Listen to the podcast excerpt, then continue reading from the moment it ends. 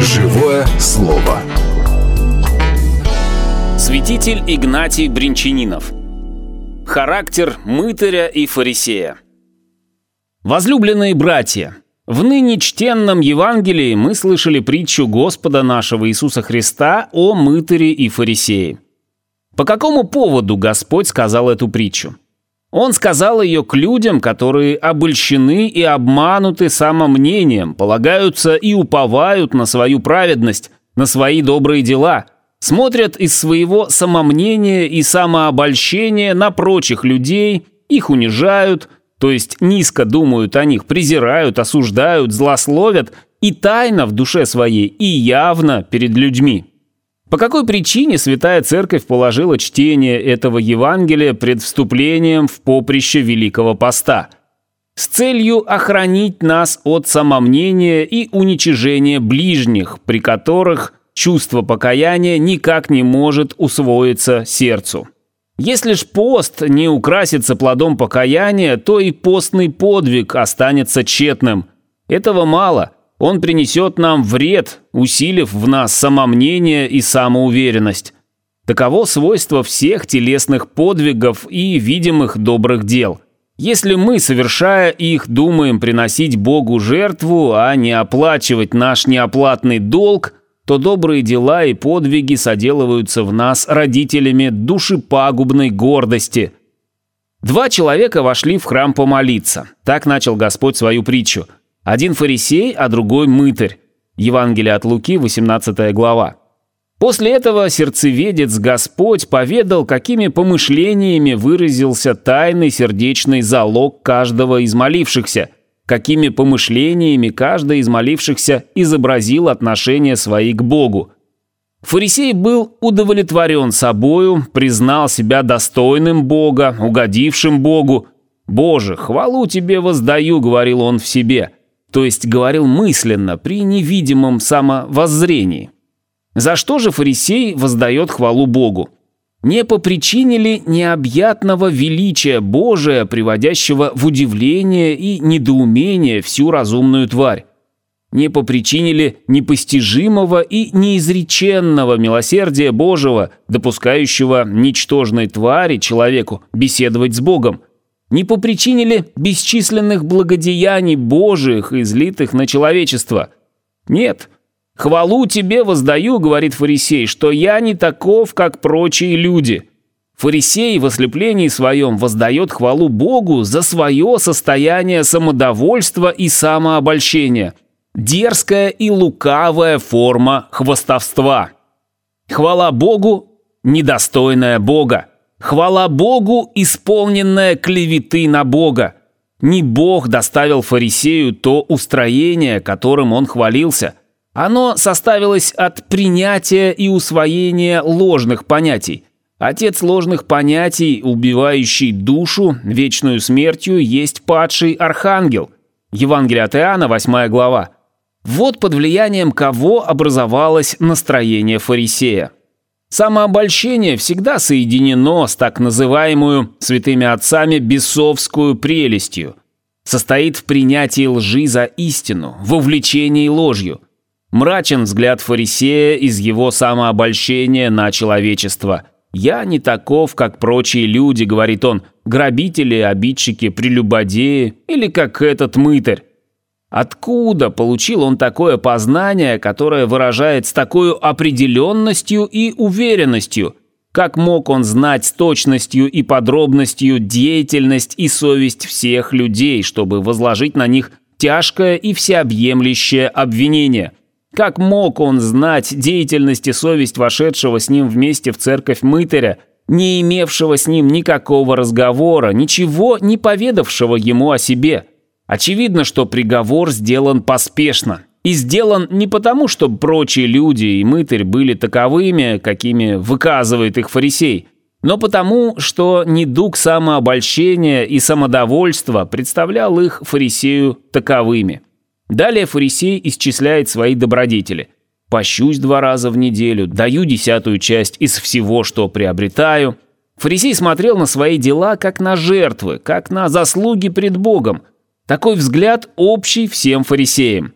Для них тщетно возвещает Бог и в Ветхом, и в Новом Заветах «милости хочу, а не жертвы».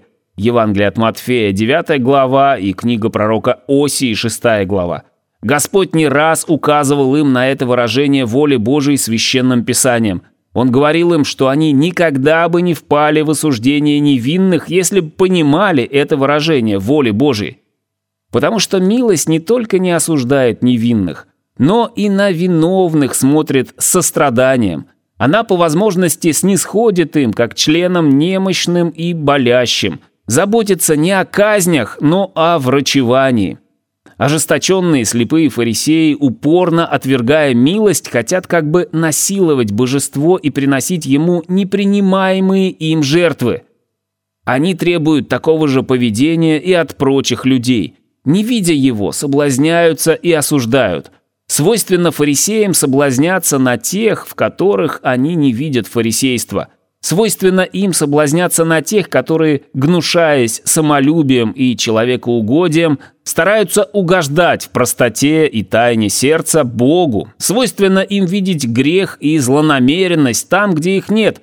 Свойственно им осуждать, ненавидеть и преследовать истинных служителей Божьих. На кого они соблазнялись, кого осуждали, в ком видели грех, кого гнали с иступленную злобою? Рассмотрев повествование Евангелия, мы убедимся, что преследованием и ненависти их постоянно подвергались или кающиеся грешники, примирившиеся с Богом и делавшиеся праведниками посредством покаяния, или ученики и последователи вочеловечившегося Бога, но всех более сам вочеловечившийся всесовершенный Бог. Фарисеи имели о законе Божьем превратное понятие. Занимаясь изучением закона только по букве, а не опытно, не исполнением закона, они стяжали не смирение, в которое приводится человек истинным познанием Бога, но необыкновенную напыщенность и надменность. Обрядовым и прообразовательным постановлениям они придавали гораздо большую важность, нежели каковую следовало им давать. А заповеди Божии, составляющие сущность закона, оставляли без внимания – Извратив значение закона сообразно своему лжеименному разуму и развращенному сердцу, они в то время как служили и угождали единственно самолюбию, ошибочно для себя и для других представлялись служащими и угождающими Богу. Они стремились служить и угождать Богу исполнением своей воли и своих разумений, признавая их, наверное, добрыми и истинными – что неестественно для падшего человеческого естества, а не тщательнейшим исследованием и исполнением воли Божией. При таком образе деятельности человек почти постоянно делает зло, признавая его добром, а когда делает и добро, то делает его из себя, почему приписывает его себе, как приписывал фарисей. При этом самое добро делается причиной зла, вводя в человека самомнение – насаждая, питая и возвращая в нем пагубнейшую из страстей – гордость. К совершенно другим последствиям приводит жительство по заповедям евангельским. Положивший себе в цель жизни исполнение воли Божией, старается подробно и с точностью узнать эту всесвятую волю посредством тщательнейшего изучения священного писания, особливо Нового Завета, посредством чтения отеческих писаний – посредством беседы и совещания с преуспевшими христианами, посредством исполнения евангельских заповедей и наружным поведением, и умом, и сердцем. Закон свободы, сказал преподобный Марк Подвижник, разумением истинным читается, деланием заповедей, разумеется, исполняется же щедротами Христовыми – когда христианин начнет жительство по воле Божией, благой, угодной и совершенной, или по заповедям Нового Завета, тогда внезапно открывается ему падение и немощь естества человеческого. Немощь не позволяет ему исполнять чисто и свято заповеди Божии, как того требует Бог, а падение противится часто с величайшим ожесточением исполнению заповедей Божьих. Оно хочет и требует, чтобы исполнились падшая воля и падший разум человеческие. Стремление этой воли и представление этого разума облекаются во все виды возвышеннейшей правды и добродетели. Познание внутренней борьбы, обличения и обнаружения живущего внутри греха, познание его насильственной власти над благими произволениями и стремлениями доставляют христианину правильное понятие о себе и о человечестве. Он видит падение человечества в себе. Он видит из собственных опытов невозможность возникнуть из этого падения при одних собственных усилиях. Он стяжает истинное смирение, начинает приносить Богу теплейшее моление о помощи и заступлении из сердца сокрушенного, которому всегда внимает Бог. «Научи меня исполнять волю Твою» Псалом 142.10 «Научи меня уставом Твоим» Псалом 118 «Не скрывай от меня заповедей Твоих, укрепи меня по слову Твоему, удали от меня путь лжи и закон Твой даруй мне» Псалом 118 Узнав на опыте, что заповеди Божии исполняются только при обильном содействии Божией благодати, и спрашивая себе непрестанно молитвую это действие, христианин не может не приписывать всех добрых дел своих Божией благодати. Вместе с тем он не может не признавать и себя грешником.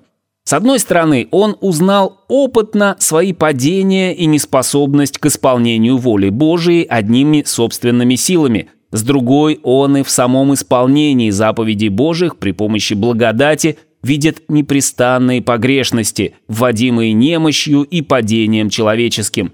Это со всею ясностью усматривается из отзывов о себе святого апостола Павла. В одном из посланий говорит он «Я более всех их, апостолов, потрудился. Не я, впрочем, а благодать Божия, которая со мною». 1 Коринфянам 15.10. А в другом – Христос Иисус пришел в мир спасти грешников, из которых я первый. 1 Тимофею 1.15. Такова боголюбезная праведность. Она производится в человеке, осенившую его божественную благодатью и благоугождает Богу делами богопреданной правды. Богоугодный праведник не перестает признавать себя грешником, не только по причине своих явных грехов – но и по причине своей естественной правды, находящейся в горестном падении, перемешанной со злом, оскверненной греховную примесью. Блажен, кто праведен правдою Божией, упование его сосредоточено во Христе, источники его правды. Несчастлив тот, кто удовлетворен собственную человеческую правдою. Ему не нужен Христос, возвестивший о себе «Я пришел призвать не праведников, но грешников к покаянию. Евангелие от Матфея 9.13.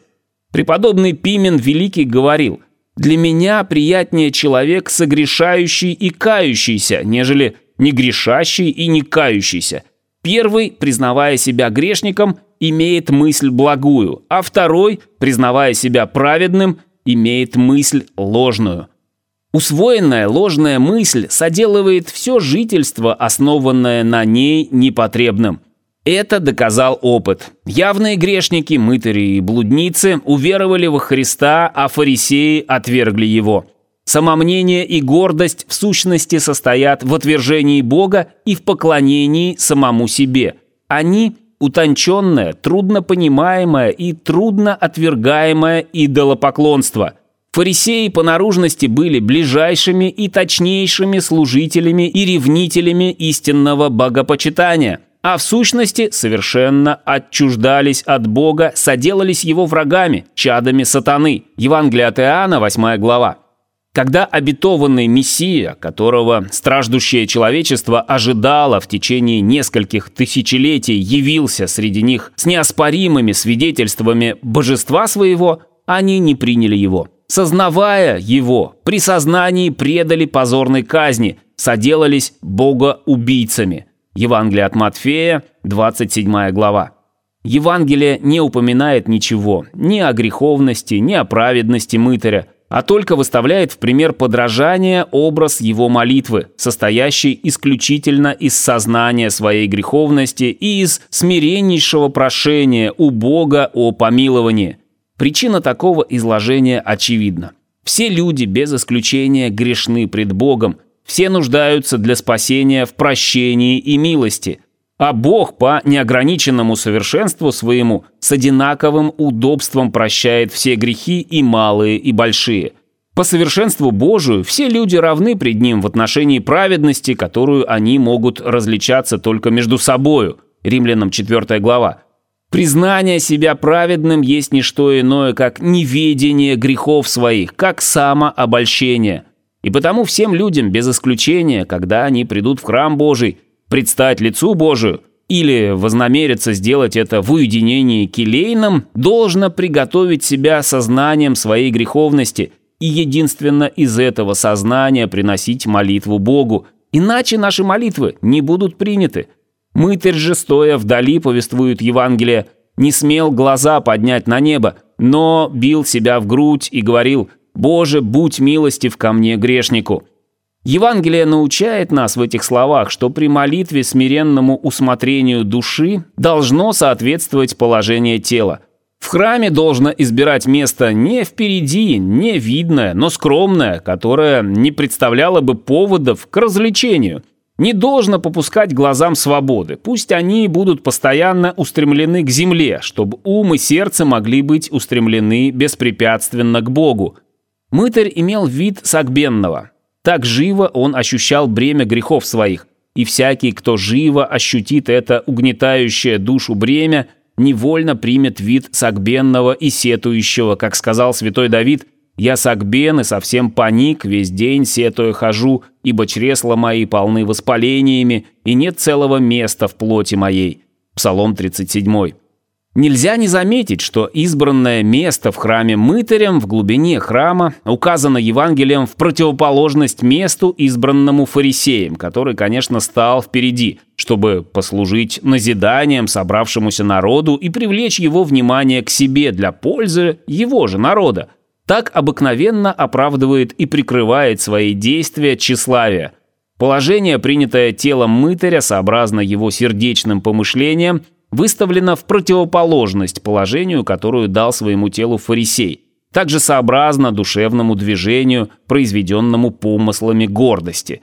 Мытарь, сознававший себя грешником, не смел возвести очей к небу. Фарисей, признававший себя праведником, свободно воздымал горе надменное око.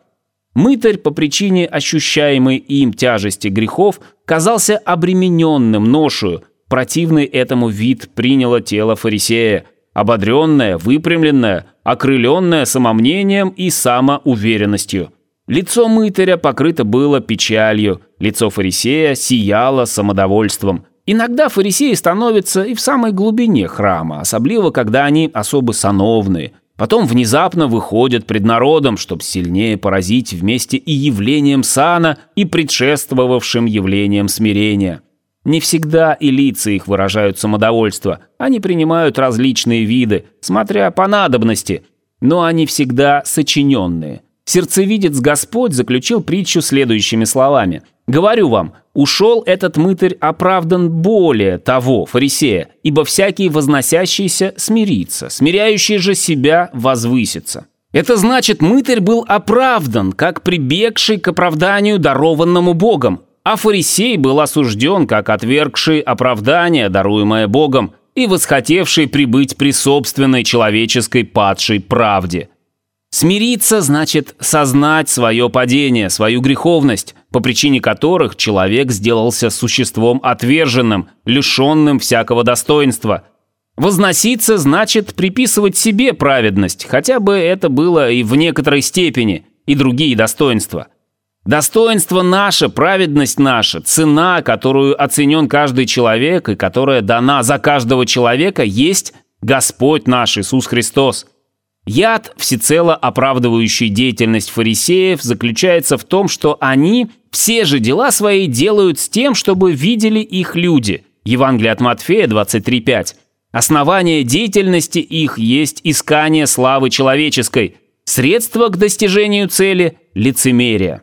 Лицемерие составляет характер фарисеев. Господь назвал лицемерие закваскою их. Евангелие от Луки, 12 глава.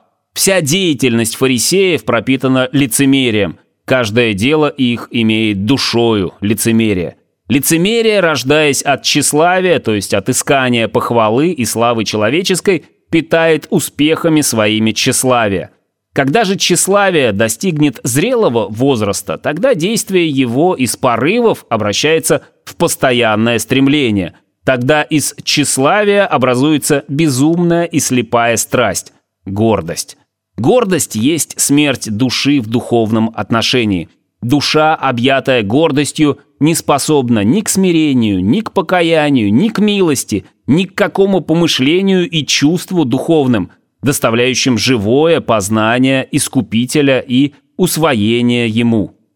Чтобы отвратить от себя страшный яд, сообщаемый фарисейскую закваску, будем по завещанию Евангелия стараться о исполнении Божьих заповедей единственно для Бога, скрывая со всей тщательностью это исполнение от тлетворных взоров человеческих. Будем действовать на земле для Бога и для неба, а не для людей, Будем действовать и для людей, но не с тем, чтобы исторгать у них похвалу себе, а с тем, чтобы приносить им истинную услугу и пользу, за что они часто растерзывают своих благодетелей, как глупые и свирепые звери часто растерзывают тех, которые за ними ухаживают и их кормят. Так поступили со святыми апостолами и многими другими угодниками Божьими. Будем неусыпно следить за собою – замечать недостатки и погрешности наши. Будем молить Бога, чтобы открыл нам наше падение и греховность. Постоянное стремление к исполнению воли Божией малу-помалу истребит в нас удовлетворение собою и облечет нас в блаженную нищету духа. Облеченные этою святою благодатную одеждой, мы научимся благоугодному предстоянию пред Богом – за которое похвален Евангелием смиренный мытарь, молясь Богу из глубины и искренности сердечного сознания в греховности, мы верно получим прощение грехов и обилие истинных благ, временных и вечных, ибо всякий смиряющий себя вознесется, всесильную и всеблагую десницу Господа Бога, Творца и Спасителя нашего. Аминь.